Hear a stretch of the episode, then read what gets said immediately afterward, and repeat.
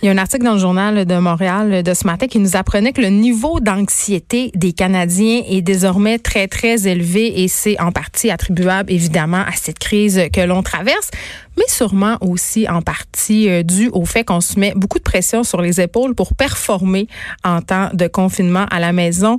Et j'en parle tout de suite avec notre collaboratrice Alex Dufresne qui est elle-même euh, en confinement dans le quartier Villeray-sur-Mer. Bonjour Alex. Est-ce qu'on a Alex au bout du fil? Ah, salut, je t'entends. Est-ce que tu es là?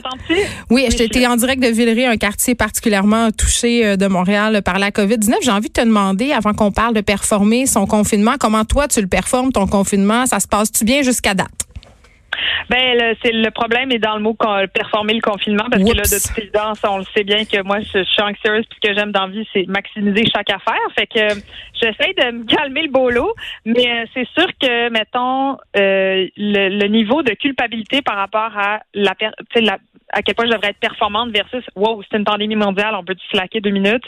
C'est toujours une bataille, là, mettons. Là. Mais qu'est-ce que tu fais? Parce que euh, là, ce que ce qui est quand même assez. Il y a beaucoup de gens qui s'inquiétaient par rapport euh, à notre à leur performance au travail. Et là, je viens tout juste euh, de parler avec une, une femme, en fait, qui a des enfants qui sont pas neurotypiques à sa maison. J'espère que tu peux. oui, c'est ça. Parce que là, les parents en ce moment qui avons des enfants entre guillemets normaux, on est déjà en train de capoter. Imaginez les, les, les, les parents c'est ça, qui ont des enfants besoins particuliers, euh, concilier le travail dans tout ça et même concilier le travail euh, et le confinement quand on n'a pas d'enfants, c'est un méchant casse-tête, mais il paraît que non, il paraît que les gens sont plus productifs. Ben c'est ça. Moi aussi, je me suis dit bon, premièrement, juste confiner travail et confinement, euh, c'est compliqué parce que toujours une petite brassée de lavage toujours une petite brassée de lavage, j'appelle du frigo, mais aussi ce que je réalise, j'ai lu beaucoup là-dessus, puis j'ai lu aussi euh, des commentaires des, de mes collègues euh, créateurs sur Facebook. Les gens, ce qui ont le plus de misère, c'est à se concentrer. je sais. Et que les gens disent ma concentration est pas là. Donc déjà le travail euh, et, me semblait freiner par ça. Qui plus est, on est en pandémie. Qui plus est, tu as des enfants. Fait que là bonne chance de travailler, mais il y a des statistiques vraiment intéressantes et un peu démoralisantes. Mais inquiétantes aussi. Oui, qui disent qu'en fait que les gens qui font du travail à distance travaillent plus d'heures. Puis là, j'ai comme fait wow wow wow, qu'est-ce qui se passe? Mais moi, ça ne me euh, surprend pas.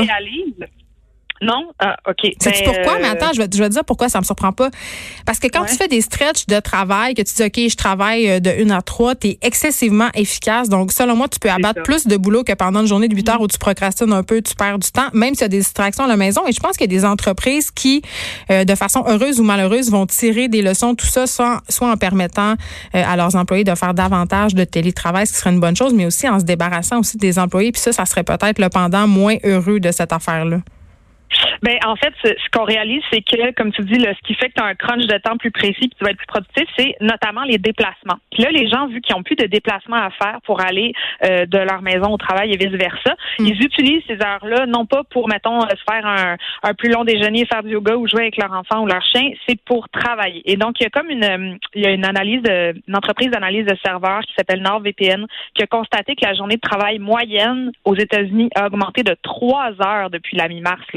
C'est beaucoup, trois heures de plus par jour. Est-ce que ça peut, est-ce que ça peut pas aussi être attribuable au fait qu'on peut travailler ces heures-là quand ça fait notre affaire? Complètement. Puis tu sais, c'est pas une affaire qui est juste liée euh, à l'Amérique. Tu sais, le Royaume-Uni, la France, l'Espagne, le Canada, les gens en général euh, comptabilise deux heures de plus par jour depuis la mi-mars. Puis je pense que le fait que tu peux travailler et de chez vous, t'as pas à te rendre quelque part, t'as pas à t'habiller, tu peux travailler aux heures que tu veux. Ça fait oui que tu as le loisir de travailler quand tu veux, mais tu as aussi le loisir de travailler plus.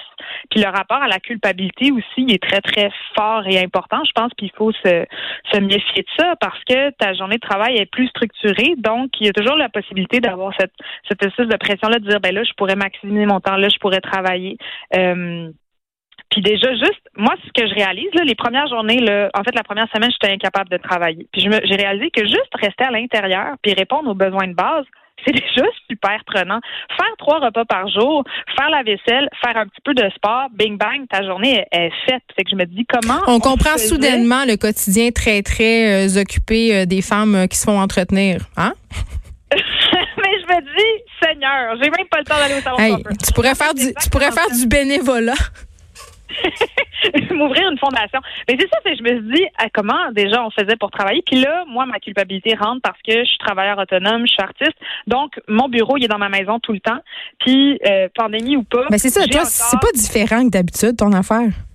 Ben, c'est un peu différent parce que moi aussi, ma concentration est plus difficile. Il y a comme un petit sentiment de à quoi ça sert tout ça. Tu sais, j'ai 28 shows qui ont été annulés euh, ce, printemps. Ouais. là, tu te dis, est-ce que ça va être ça pour longtemps et pour toujours? Et de quoi je veux parler dans mon art. Oui, mais t'es-tu stressé par rapport à parce que moi aussi là en ce moment, je suis en train d'écrire un prochain livre puis on dirait que plus rien fait de sens puis plus rien fait de sens aussi parce qu'on se compare aussi beaucoup aux gens euh, qui font des choses. J'ai l'impression qu'en ce moment, si t'es pas médecin, tout ce que tu fais c'est inutile. Tu sais, c'est vraiment le sentiment. Et on voit passer sur les médias sociaux aussi toutes sortes de publications qui nous mettent une pression supplémentaire de performer ce confinement là. Oui, puis tu sais, ce que je, ce que je disais aussi, c'est on se met du stress pendant une période qui est déjà stressante. Tu sais, il faut tenir compte de ça. Fait que tous les défis pour devenir un boulanger, pour apprendre. Hey, arrêtez de faire du pain, la gang. On, peut tout seul dire, sont laides vos pains, sont laides, puis ils ont l'air durs comme de la roche. Mais c'est que toute, chaque nanoseconde de notre vie doit être marchandisée puis orientée vers le profit, l'auto-amélioration. Si je marche au parc, il faut que j'écoute un podcast pour être une meilleure personne. Fait que tu peux toujours tout performer. Donc, d'un côté, tu peux performer dans ton emploi, c'est-à-dire travailler beaucoup plus d'heures, puis travailler plus fort, puis profiter de chaque instant pour travailler, mais aussi travailler sur toi, sur ta maison. Mon Dieu, le nouveau projet de tablette qu'il faut que tu fasses. Et je vais faire le oh non, je suis tellement tannée, les madames qui font du ménage puis qui me disent, ma maison n'a jamais été aussi propre. Je suis tannée, je suis plus capable. quelque chose de mais ça, c'est, oui, mais c'est culturel. Il faut toujours tout maximiser. non, moi, je pense que c'est une façon de gérer son anxiété. Plus tu fais d'affaires, plus tu fais du ménage, plus tu fais de la course à pied, plus tu fais du maudit pain qui a l'air dur comme la roche, moins tu penses que c'est la fin du monde.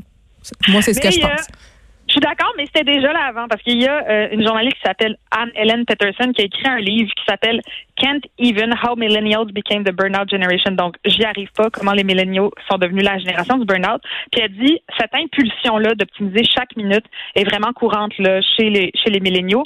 Puis il y a beaucoup euh, de gens qui n'arrivent pas à équilibrer le travail, la garde des enfants à la maison euh, dans la vie. Fait qu'imaginez en ce moment. Puis elle dit cette génération-là, la génération Y, notre cerveau il est brisé en termes de production. Mais tellement. Attends, c'est quand la dernière fois, Alex Dufresne, que tu as fait seulement une chose? C'est-à-dire se concentrer sur la chose que tu fais en, en pensant pas à, autre chose ou en faisant pas une autre tâche, euh, tu sais, ne serait-ce que manger. Si tu manges ben, pas en famille. Eh la dernière fois que j'ai été relax, c'est parce que j'étais malade. Puis j'étais con, j'étais contente d'être malade parce que je me disais, Colin, je peux, j'ai, j'ai pas le droit de me sentir mal de rien faire parce que je suis tellement malade que je peux rien faire. Tu sais, quand t'es rendu là, c'est qu'on a un, je trouve qu'il y a un problème là entre soit tu te sens mal tout le temps, soit t'abandonnes. Puis là, je pense que ça devrait être le moment où, en tout cas moi, je me pose ces questions-là à propos de comment organiser mes journées. Ceci étant dit, j'ai quand même un petit peu de travail à faire, je traduis une pièce, ça. Comment on équilibre le fait que des fois, on va avoir un petit peu de boulot à faire, faire nos impôts, répondre à des courriels, puis devenir une crêpe qui écoute juste Netflix dans son lit. Il y a comme une espèce d'équilibre à trouver. Attends, mais je pense que c'est correct aussi. Tu as dit tantôt, pendant la première semaine, j'étais capable de rien faire. Je pense ah qu'il y a bien des gens qui ont bénéficié un peu justement de ce temps d'arrêt-là pour dire, hey, pour vrai, j'étais fatiguée, puis je vais, je vais checker Netflix, puis toutes les affaires, tu sais. Tout à fait. Puis on n'est pas obligé parce qu'on est à la maison d'organiser chaque pièce de la maison, de devenir des chefs cuisiniers, Marie Kondo. qui est meilleur, de, de se mettre en forme, d'avoir un nouveau corps. Je veux dire, tu sais, Internet, là, il y a un flux constant de façons puis de gros types puis de défis. Ah, puis les entreprises le savent. Là, je sais pas de quoi a l'air euh, ton feed de Facebook, euh, puis t'es pas sur Instagram, hein, mais les les pubs ciblés sur les workouts maison, la bouffe maison, le, les, les, le take-out, les entreprises se sont adaptées à vitesse grand V.